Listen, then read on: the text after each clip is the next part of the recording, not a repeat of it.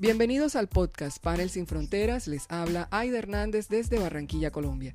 Desde esta esquina hermosa del continente americano donde el río Magdalena desemboca en el Mar Caribe, llegamos justo a este momento de su día para conversar con personajes y temas de nuestra localidad, entendiendo lo importante que es integrar a nuestra vida la visión local y global. Hoy nuestra conversación es con un hombre que no conoce fronteras en el periodismo en prensa, en radio, televisión. Es editor caribe del periódico El Tiempo, editor de ADN Barranquilla, director de Esquina Neutral en radio y presentador de Detrás del Ring en televisión. Es presidente de Acord Atlántico y vicepresidente de Acord Colombia. Es Estewil Quesada Fernández. Ha sido un influencer en el periodismo deportivo cuando no existían redes sociales y además tiene fama de tener una excelente memoria RAM y un disco duro de gran capacidad. Bienvenido, Stewie.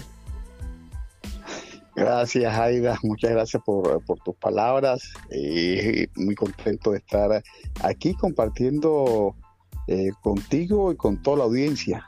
Bueno, para la audiencia de Panel Sin Fronteras, Sin Fronteras, Estewil. ¿Quién es Estewil? Sí, sin fronteras, ya veo, ya veo. ¿Quién es Estewil Quesada Fernández? ¿Cómo se describe? Bueno, yo soy barranquillero, eh, eh, criado eh, en el barrio San Felipe de Barranquilla, donde aún vivo todavía y donde he vivido prácticamente casi toda mi vida. el segundo de siete hijos de Carlos y Elfa, que nos criaron con mucho amor en nuestra residencia y con mucha hermandad. Entre los siete yo soy el segundo y el primer varón. Eh, entonces me tocaba ser eh, eh, en parte como cabeza en ausencia de, mi padre y, eso nos sirvió para estar unidos los hermanos a lo largo de todos estos años. Mi padre murió hace cuatro años, en el 2018. Mi madre aún vive, gracias a Dios. Y también todos los hermanos. Estoy casado con Rosina Calderí, tengo tres hijos, Ronnie, Estebul Carlos y María José, y ya los tres profesionales. Y bueno, estamos en la brega, puedo decir que soy un comunicador social de la Universidad Autónoma del Caribe, última facultad o último año de la, eh, eh, de la sesión nocturna de la facultad, allá en 1984, que años atrás había estudiado la primaria en La Salle y que había salido bachiller del colegio ah, Barranquilla, tras estar tres años, perdón, había salido bachiller del colegio José Eusebio Caro, jornada vespertina, tras estar tres años en el colegio Barranquilla y un año eh, de transición, podemos decir, en el liceo Gerardo Valencia Cano, que quedaba allí en Murillo con la 33, a pocos metros del de José Eusebio Caro. Ese, pues, podemos decirlo, eh, eh, a rasgos que eh, soy yo. Ya algún otro detalle que, que desea preguntar con mucho gusto, Aida. Esta pregunta siempre muestra quién es el invitado. Y con todos los datos y la forma como se presentó Will, ya van a saber por qué estoy diciendo eso. Pero en la presentación hablaba de la memoria. Algo contrario a tener memoria de pez es tener una memoria de elefante. Y se dice que quien tiene una memoria de elefante tiene una capacidad memorística memorable. Para ser más claros, se tiene la capacidad de no olvidar nada. ¿Es cierto eso que dicen de usted, Stewil, que su memoria es de elefante? Eso, eso es lo que dicen. No, yo tengo buena memoria. Yo, creo que tengo buena, yo, creo que tengo buena memoria. Eh, eh, y yo la ejercito mucho y la ejercito con, una asociación, básicamente. No es que me sepa una fecha porque me sepa una fecha, un hecho o eh, unas palabras, sino por asociación, todo es por asociación, lugares, eh, fechas, eh, casos, eh, cosas, por asociación. Yo lo, recuerdo prácticamente todo o gran parte desde que cumplí los cinco años. Yo recuerdo el día de la fiesta de cumpleaños de los cinco años que me hicieron en la casa. Sin embargo, hay algunas imágenes que yo recuerdo de unos hechos eh, que estoy por comprobar cuándo fue, eh, cuándo fueron las fechas, que mi padre me dijo a mí antes de morir que yo no podía eh, recordar eso porque eso yo estaba muy pequeño y tenía menos de cinco años. Y yo le decía que yo sí me, yo sí me acordaba. Y en efecto me acuerdo de, dos matrimonios eh, en los cuales fui pajecito. Y en estos días precisamente estoy con, con, las, las, novias, las que se casaron, eh, precisamente tratando de buscar fechas para eh, saber qué, eh, qué, fecha era y qué edad tenía, porque mi padre me decía que yo estaba muy pequeño cuando eso, que no me podía acordar, y yo las recuerdo las dos eh, perfectamente. Entonces, sí, hay buena memoria, y, es por eso porque la ejercitamos, creo yo. Oiga, pero sabe que eso no es común. Traigo a colación algo que, viví con mi hija. Ella tiene muy buena memoria y, y digamos que desde pequeña eh, tuvo ese entrenamiento de la asociación y así fue como aprendió a leer y a escribir. Y, ella ahora en la adolescencia ha, olvidado cosas que le pasaron en su niñez que fueron muy importantes, muy importantes para ella. Eh, aprovechemos, recuerde un poquito de cómo fue eso a los cinco años, ese recuerdo, ese recuerdo que tiene a los cinco años de, ¿qué es lo que tiene usted en, su memoria? Sí, sí, yo recuerdo, por ejemplo, los cinco años que estaba, estábamos en la casa y eh, el cumpleaños, entonces eh, sala comedor era un, prácticamente un, salón donde estaba todos los muchachos congregados y allí estaba yo y hablando con, con, mi mamá y le preguntaba cosas a mi mamá y ella me respondía y, de la fiesta y le preguntaba eh, eh, eh, en situaciones, y le hacía preguntas, le hacía preguntas. Yo recuerdo que mi mamá estaba fumando un cigarrillo piel roja y, aparte estaba, se estaba tomando una cerveza que decían que era para mujeres, una cerveza negra, llamaban que cerveza negra, que después no se, no se veía más, era una, una cerveza negra que creo que era ser Unión. Y eh, eh, recuerdo incluso que eh, se dio gaseosa y yo, como era el, cumplimentado, pedí todas las checas, que todas las checas me las tenían que dar a mí. y, me daban las checas que destapaban y entonces dieron una y esa, me dieron una, o sea, me dieron todas las checas y yo revisaba y una salió premiada, una gaseosa que ya desapareció, llamada Colcana y reclamé una gaseosa con esa checa premiada de Colcata. Se acuerda de, detalles. Oiga, este Will, ¿un buen cronista necesita buena memoria? Eh, yo creo que, yo creo que, que, no, eh, porque hay muchos cronistas que me dicen que no tienen memoria, pero eh, tenerla facilita, facilita porque uno de los aspectos que que se tiene que tener en cuenta para, hacer buenas crónicas eh, es la, percepción, lo que usted puede estar observando, el, el sentido de observación. Y, si eso queda fotografiado en su memoria, mucho más fácil para, para escribir. Eh, diría que no por lo que me dicen, pero eh, de que ayuda, ayuda.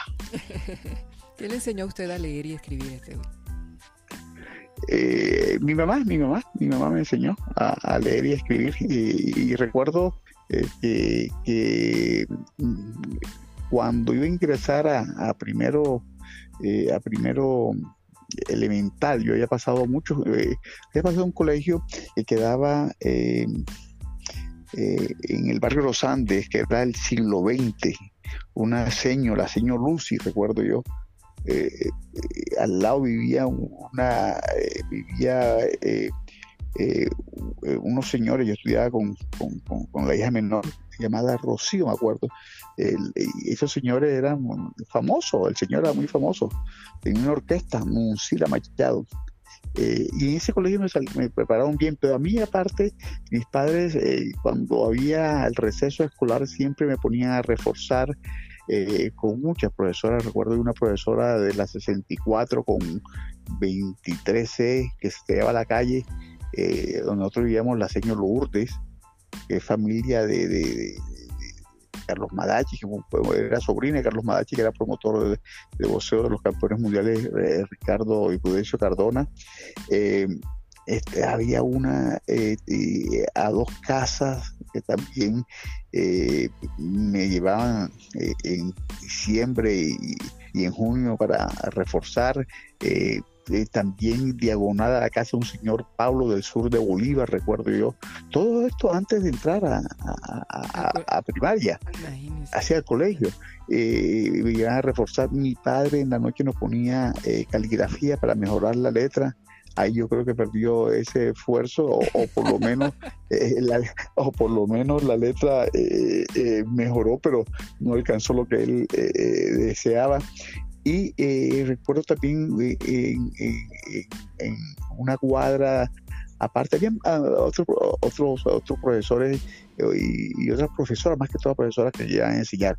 Tanto que cuando yo llego, yo aprendí con mi mamá y, allá donde la donde la seño Lucy, porque yo llegan a la casa llegaban tres periódicos, llegaba el Heraldo, llegaba el espectador que tenía gran penetración en la costa y eh, este, llegaba Diario del Caribe. Entonces yo quería leer y, esa necesidad de leer me llevó a, aprender. Y yo recuerdo cuando me presenté a, a primero eh, elemental, que fue en el Colegio San Francisco, donde está ahora un almacén en la 72 con 38. Eh, tenían que saber uno leer y escribir bien y tenía que saber una de las cuatro operaciones matemáticas, sumar. Yo sabía hasta dividir. Mm. Eh, perfectamente recuerdo que eso fue una tarde que en el salón y, ese examen lo hice en un momentico, sin embargo no me, no, no, no, me dejaron eh, hacer primero porque eh, no tenía la edad, mínima permitida, es decir, era había que tener siete años y yo tenía seis. Mire lo que son las cosas ya, la, eh, ya no, no es así. Eh, por el contrario, cada vez entran eh, de menor edad y, el colegio se encarga de todo. Sí, así es. El colegio se encarga de todo. este, Will, hablemos de las más de las casi cuatro décadas que tiene usted en la actividad del periodismo y, simultáneamente en, en, las, en, las tres, en las tres dimensiones, prensa, radio y televisión y bueno, ahora digital también. Sí, digital también, le toca a uno también digital, hay que meterse en la onda digital y estamos metidos en la onda digital. Y no solamente de, periódicos, sino también a través de radio, a través de televisión. Aprovechar la tecnología que se eh, facilitaron y se, eh, eh, se desarrollaron más con, con la llegada de la pandemia. Entonces, tocó hacer todo, tocó hacer todo eso y son, y son 42, ya pasamos las cuatro décadas, pues son 42 años que, llevamos eh, en, todo esto. Ahí. Este Will, hay pupilos, a usted cuando, cuando se refieren a usted, eh, ya le dicen maestro, y es que con toda razón, hay pupilos suyos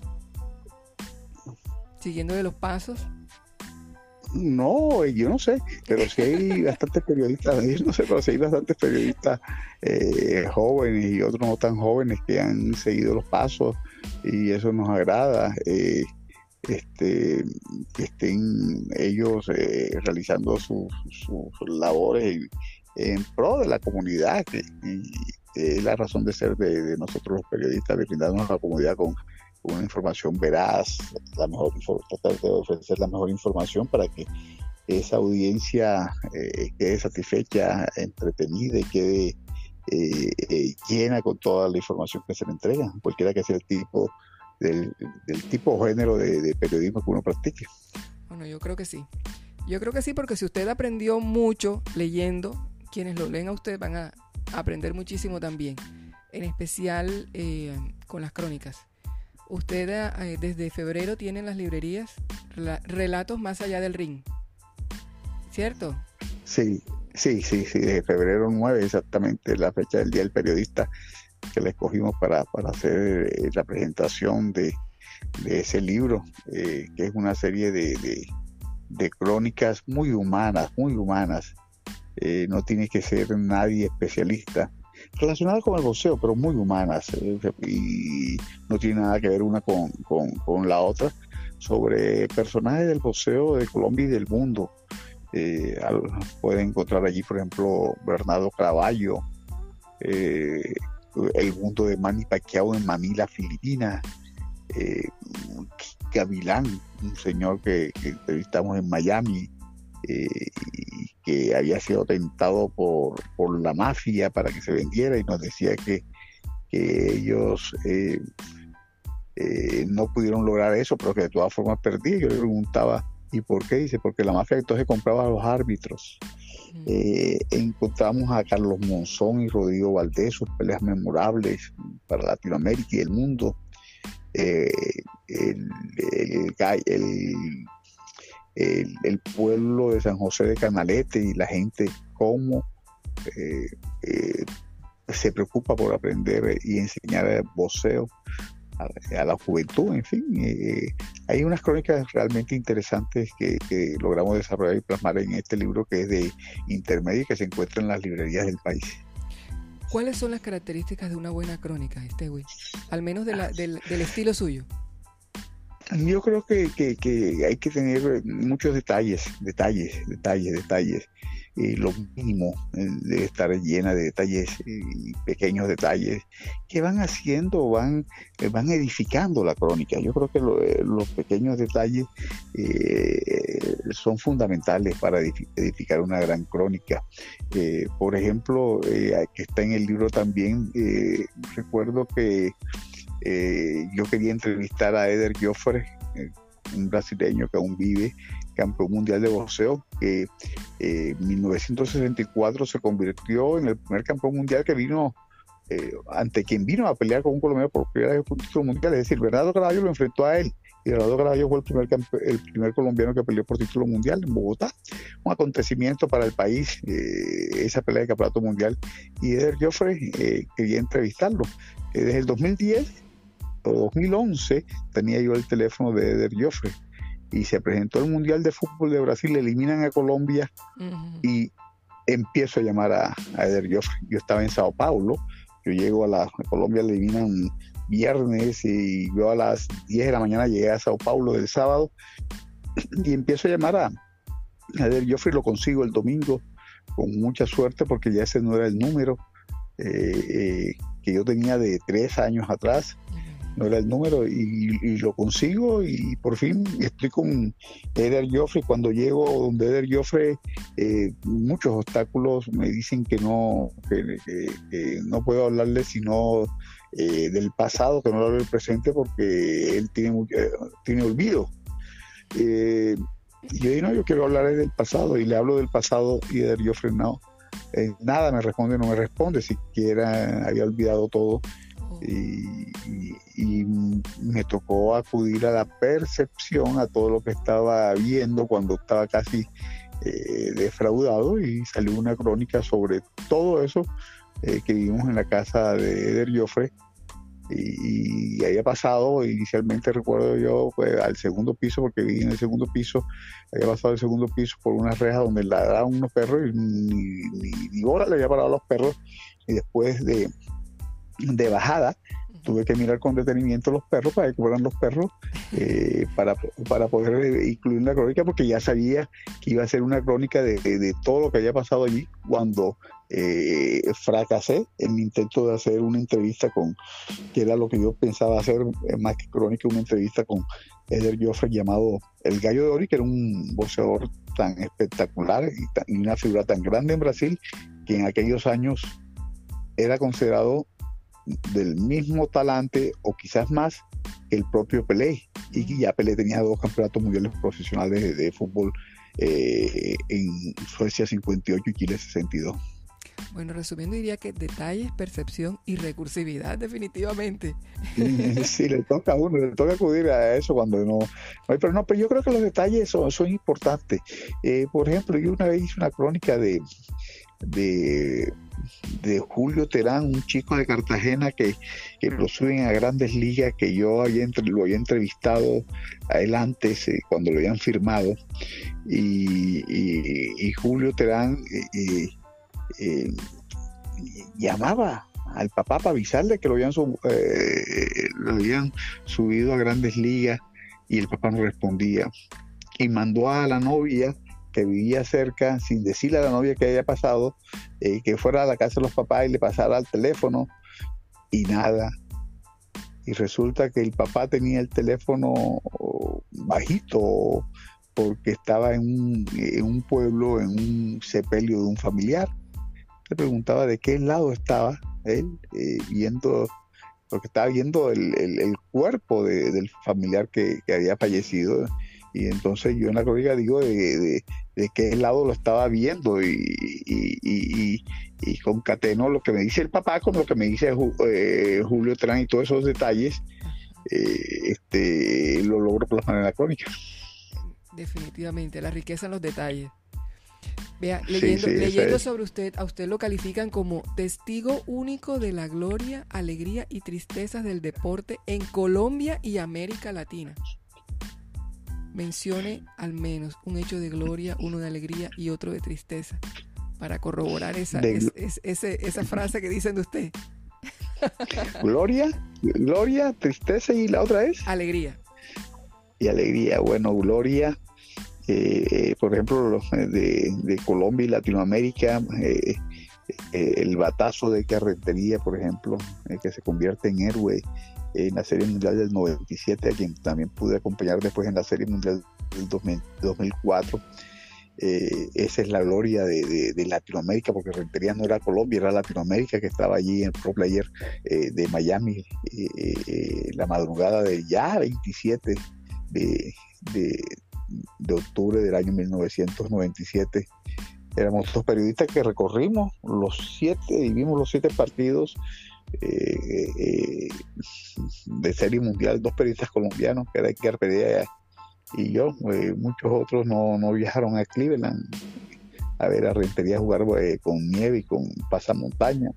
A nosotros nos tocó ese honor y estuvimos allí cerca con, con, con Rentería. Repito, no era Colombia, era Latinoamérica, pero nos ha tocado también con latinoamericanos eh, ver otras jornadas como Julio César Chávez, por ejemplo, el gran campeón mexicano de boxeo en Las Vegas, en el César Pala, en el Las Vegas Hilton y de Las Vegas o en el César Pala ver programaciones eh, de campeonato mundial con figuras grandes como Sugar Ray Leonard y tener la oportunidad de ver a Lee y, estar con Mike Tyson, en fin, con todos los grandes. Eso podemos hablar de, la gloria, ¿no? la, sí, sí. Eh, tristeza, eh, la derrota de, nuestros campeones del mundo, de boxeo la derrota, porque hemos estado en muchas más victorias, pero también nos ha tocado eh, eh, ver la tristeza de ellos en la derrota y lo que es más triste eh, es ver, por ejemplo, la muerte de un boxeador como Jimmy García, de otro como Robinson Pitaluga, cuando se nos han ido nuestros campeones, Rodrigo el Rocky Valdés, eh, que compartimos mucho con, él, ya retirado, pero compartimos mucho con él, y, ver eh, cómo se nos van eh, la vida de cada uno de estos grandes héroes de nuestro deporte.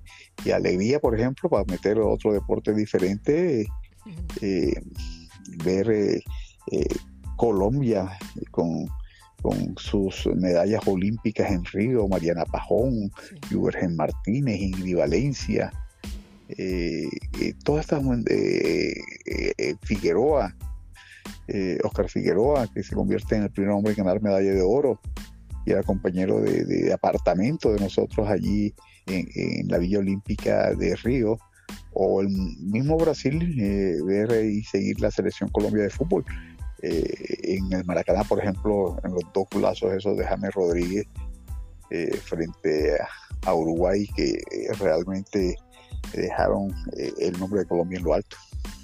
Bueno, usted ya no, lo voy a circunscribir en el boxeo porque le iba a preguntar exactamente por mujeres en el boxeo, sino en, todos los deportes porque como usted se puede. La evolución de, la participación de la mujer en, el deporte, este ¿usted cómo, cómo la ha visto? No solo en Colombia, sino en Latinoamérica. eh, muy grande y en Colombia creo que donde mejor se ha dado, porque nosotros estamos aquí muy atrasados eh, con, en relación con el deporte femenino. Y desde hace rato vengo pregonando precisamente que son las mujeres las que sacan la cara por Colombia en los deportes. Si no mira en Juegos Olímpicos, la gran mayoría de medallas que ha ganado Colombia eh, en este siglo han sido de mujeres. O sea, eh, los hombres es minoría frente a las mujeres. Las mujeres están eh, por encima de los hombres en el deporte colombiano ahora mismo en la élite mundial. En los Juegos Olímpicos está Mariana Pajón, por ejemplo en Río de Janeiro, estaba en Río de Janeiro, Colombia ganó con Mariana Pajón, ganó con Catherine Ibarwin, ganó con esta chica, la chica de judo, eh, ganó con, eh, se metió cinco, cuatro, cinco medallas eh, Colombia y, las mujeres arriba en todos los sentidos.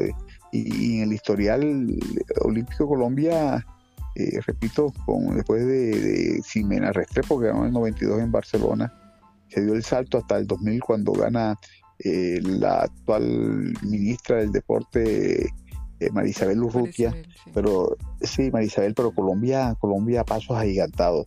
Y no que hablar, y, y que hablar del deporte latinoamericano que muestra muchas eh, figuras de exportación. El domingo vimos la final de los Juegos del torneo panamericano de voleibol y todas estas chicas de Colombia que, que, que la gente, que mucha gente no sabe, juegan en ligas del exterior. Eh, Amanda Conejo de Bolívar, Bolívar es la base de la selección, Amanda Conejo juega en Francia, eh, unas bayunas que juegan en Italia, otras que juegan en Brasil, o sea, se mueven por todos lados. Y uno veía en, los Juegos Olímpicos todas esas mujeres grandes de, Colombia y de Latinoamérica, pero grandes, eh, de verdad, que uno le preguntaba que si era basquetbolista y no, jugaban, jugaban eran atletas, jugaban voleibol, eh, un, partido, balonmano, eh, rugby, y, estaban allí compitiendo eh, por Latinoamérica y por cada uno de esos países, demostrando la jerarquía de tú a tú con los países del mundo. Yo creo que la presencia de las mujeres es abismal en el deporte, especialmente en Colombia, y los resultados son tan buenos que están por encima de los hombres en la actualidad. Bueno, está en mora de escribir crónicas sobre mujeres en el deporte, este Will. Sí, sí, sí, sí, sí, hemos, hemos, escrito de, de, Cordero, de boxeadora, de, de, de Enis Pacheco, hemos estado allí con, con, ellas, eh, con, la muchacha actual, eh, Ingrid Valencia, eh, y realmente la presencia femenina es vital, muy vital en el deporte colombiano en la actualidad. Este Will, en la historia de la crónica en Colombia y el Caribe colombiano, ¿qué colegas destacaría usted? Eh, ¿En qué tiempo? Eh, quiero decir, ¿de ahora o de antes? Bueno, del el, tiempo que usted eh, decida, está bien. Ah, bueno. con, eso, con eso tenemos, tenemos digamos que usted a la hora de tener el título de maestro, usted puede darse el, lujo de caminar por todas las épocas. No, yo, yo sobre, sobre mí, eh, yo tuve la fortuna de, comenzar eh, en el Heraldo Deportivo en 1980 y el Heraldo Deportivo es dirigido por dos maestros cronistas. Eh, uno de los mejores cronistas que ha tenido nuestro país eh, en el último medio siglo, Juan Gozaín era uno de los coordinadores de la revista y el otro que yo considero el mejor cronista deportivo de todos los tiempos en el país, Fabio Poveda Márquez. Entonces, ellos dos, imagínense los lunes esas cátedras de periodismo que uno recibía allí en el Real Deportivo, yo era el asistente, eh, no nombrado de ellos, digo no nombrado porque me autonombré yo con, eh, con que era el que siempre estaba ahí colaborándole y, ayudando a, elaborar la, revista, pero al mismo tiempo aprendiendo todo lo de ellos, eh, todos sus conocimientos.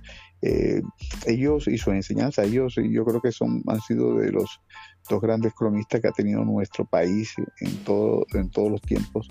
Eh, y Fabio Poveda Marte. Entonces, ha habido muchos buenos cronistas, por ejemplo, encuentra uno que murió hace algunos meses, don Germán Castro Caicedo, tremendo cronista que, tuvo eh, el país, y uno lo lee y, es eh, eh, para destacar.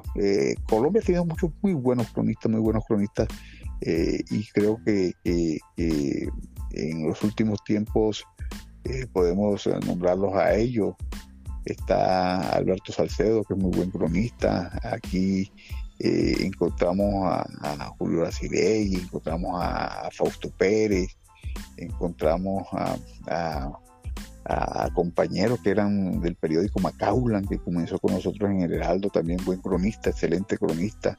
Hay bastantes eh, eh, cronistas y sobre todo acá en la región Caribe. Ahora que me acaba de mencionar a Macaulan, yo leí eh, el lead de, un, de la nota suya en el tiempo cuando falleció. Y usted ahí relataba, retrataba ese momento en que él ingresa a, la planta del periódico. ¿Nos podría contar cómo fue ese momento? Sí, sí, sí, sí, sí, yo lo recuerdo perfectamente. Fue previo al Mundial de... yo tenía, yo cuando muere Ernesto, el día anterior, me imagino que que, sabían el estado de Ernesto, de la dirección del periódico, me, ordenaron tipo 11 de la mañana que escribiera una crónica sobre Macaulan lo antes posible. Yo me fui eh, para la casa a, recopilar información y tenía bastante información, eh, ¿verdad? Y cité, llamé a una persona eh, que, que, me sirvió de complemento de los testimonios de la entrevista de él eh, para la, crónica y, fue lo único que utilicé de toda la recopilación que había hecho para la crónica de, de ¿Por qué? Porque eh, al día siguiente murió y yo salía para Neiva a un congreso de periodismo. Entonces me tocó escribir en el avión y con tantos papeles y con tantos apuntes no iba a poder absorber todo eso, ni tenía cabeza para para escribir eh, eh, de manera ordenada y con calma eh, lo que quería escribir. Entonces recurría al primer momento, a, la memoria, al primer momento de Ernesto en el periódico allá en las 53 veces entre 46 y 50, cuando él llega y es presentado por el doctor Juan B. Fernández eh, Whisky, que era el director del periódico, nos lo presenta a nosotros y, y Ernesto llega allí y empieza a compartir con nosotros. Al día siguiente se fue al, a, Cali, al Mundial de, Baloncesto que comenzaba dos días más tarde. Eh, eh, baloncesto eh, masculino. Y, bueno, nos tocó compartir allí con, mucho, con Ernesto, porque nos unió siempre una gran amistad, quien veía casi todas las noches cuando salía en los últimos años que salía del periódico, lo veía en una heladería comiendo una heladería eh, de la, especializada en helados italiano, comiendo helados. Eh, eh, este, lo veía. Entonces, eso fue lo que traté de retratar allí. Ernesto en, la sala de redacción, soportándose a Manuel Pérez y todas las maldades que le hacíamos nosotros porque era un poquito despistado eh, eh, en, llevarse, por ejemplo, las noticias que redactaban las cuartillas, se las llevaban en el bolsillo y se iba para la casa y después a las 9, 10 de la noche eh, Ricardo Rocha, que era el jefe de redacción buscando la noticia, ya sabíamos que Ernesto se la había llevado a, su casa. Entonces, eso no, fue lo que hicimos retratar porque había mucha información y lo que hicimos fue tener eso que era, de, era excepcional del primer día de Macaulay en el periódico. Y fíjese lo que son las cosas, que gracias a esa nota eh, hicieron una publicación, eh, eh, la Fundación Ernesto Macaulay, una publicación en homenaje a los 40 años de él haber ingresado al periódico, en agosto ahora, este año. Ah, ya me la va a pasar porque no la, no la, no la, no la vi. Bueno, no, la, no, la vi. Fíjese, por favor. Fíjese, fíjese, lo importante de en ese momento de pronto no fue, no, no fue, eh, no pudo llevarse usted todo el, andamiaje de papeles para poder hacer la crónica y acudió a su memoria. Y justo por esa memoria eh, retrató eh, el ingreso de él al periódico y poder recordar los 40 años de, de ejercicio periodístico de, Ernesto Macaulay en el Heraldo. Usted también ha tenido contacto o tuvo tiene, ha tenido contacto con, con personajes eh, que son memorables para, para la ciudad, para Colombia, para sí, y para el periodismo. Eh, uno de ellos, Chelo de Castro, que este año pues tocó despedir, pero que duró bastante con nosotros. Y usted tiene una, una anécdota muy especial con él, justo eh, con, con, su oficio, con el periodismo, y, es haber haber logrado eh, que fuera reconocido como el periodista más longevo en Latinoamérica. Sí, sí, sí, eh, en el mundo, en el mundo, en el mundo, eh, sí. resulta que, que, nosotros, eso fue en, marzo, 17 de marzo, si no estoy mal, del año 2017, fuimos a entrevistar a Chelo de Castro, con quien nos une una gran amistad, a quien siempre hemos venerado y respetado al maestro Chelo, y, él me estaba esperando y hicimos la entrevista en su casa. Él cumplía, él cumplía los 19, o sea, tenía 96 años y a dos días cumplía, a los dos, tres días, cuatro días, yo creo que fue 17, cuatro días cumplía los, eh, no, a los dos días, cumplía los, era fue 17, cumplía los dos días, cumplía los 19, los 97 años. Y cuando salí de ahí, cuando salí de ahí, se me quedó la idea de lo de Castro, la edad. Bueno, eh, eso fue marzo, en julio eh, vamos al juego de estrellas de béisbol en Miami, de regreso a Miami tenía que ir a Cali, no llegaba a Barranquilla, sino que ir a Cali a un congreso de periodistas deportivos de la IPS, que es el ente deportivo mundial, en el cual yo soy del comité fiscal de prensa deportiva para América. Y estaba, como era la antesala a los Juegos Centroamericanos y del Caribe, el vuelo, llegó, un día después, como era la antesala de los Juegos Centroamericanos del Caribe, eh, eh, había muchas eh, actividades por hacer en Juegos Centroamericanos programadas. Y cuando yo llego al restaurante, cuando ya todo el mundo está, y yo llego al restaurante porque yo llegué tarde, un día atrasado y llegué tarde a, Cali, no pude salir con la gente, eh, llego, eh, me llaman unos paraguayos, eh, cuando escuchan mi nombre me llaman de la mesa principal donde está el presidente de la IPS del mundo, el presidente de la IPS América y el presidente de Acor Colombia, con Connie Mora, que era la traductora, la hija del atleta Víctor Mora. Y tenían dos sillas tan vacías, una para poner las cosas y otra que me la tenían reservada a mí. Entonces saludo al presidente y animarlo y le pregunto de una vez, después del saludo, cuál es el periodista más longevo que tiene la IPS registrada en el mundo. Y me habla de, un búlgaro que me dijo. ¿Y qué edad tiene? Dice, tiene 83 años. Y yo tengo uno de 97, se llama Chelo de Castro, es de Barranquilla. Entonces a él le quedó los datos, le quedó allí todo, registro, todo. el presidente de IPS América me dijo, este tenemos que eh, eh, premiarlo nosotros, nosotros, yo hablo con Acor Colombia y en septiembre de ese año que venía, eh, jugaba, había partido aquí de en Barranquilla, eliminatorias Colombia-Paraguay, el presidente de IPS América viene y hacemos un desayuno y condecoramos a nombre de Acor Colombia, Acor Atlántico y IPS América a Don Chelo de Castro, un desayuno concurrido con unos 100 eh, periodistas en con Barranquilla, Boston. El año pasado, eh, o en el 2020 a finales eh, se abre el concurso de, prensa deportiva mundial y con Fausto hacemos el trabajo de Chelo de Castro.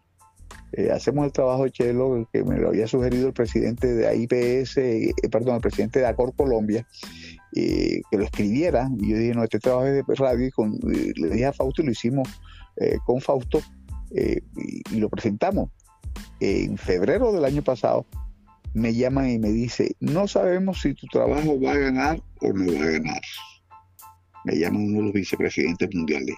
Pero te quiero decir algo que es que este trabajo ha servido para visibilizar a Chelo de Castro y le van a dar un reconocimiento único en el mundo como una vida en el deporte. Un premio que se le dio únicamente y se le ha dado únicamente a don Chelo de Castro. En efecto, el 22 de marzo del año pasado, tres días después de cumplir los 101 años, don Chelo de Castro eh, recibió ese premio en su casa, rodeado de sus hijos, eh, con una transmisión mundial originada desde Italia, eh, y se le dio premio a una vida al maestro don Chelo de Castro. A nosotros nos, nos orgullece, nos sentimos orgullosos de, haber hecho visible, porque el presidente de la IPS recordó aquella conversación de, de Cali en el 2017 y cuando vio el trabajo que estaba metido ahí en la pelea, eh, eh, eso lo hizo que él reaccionara y le diera, encabezara para proponer a la Junta Directiva y, lo aprobó la Junta Directiva de la Asociación de Prensa Deportiva Mundial, ese reconocimiento único al maestro Chelo de Castro en vida.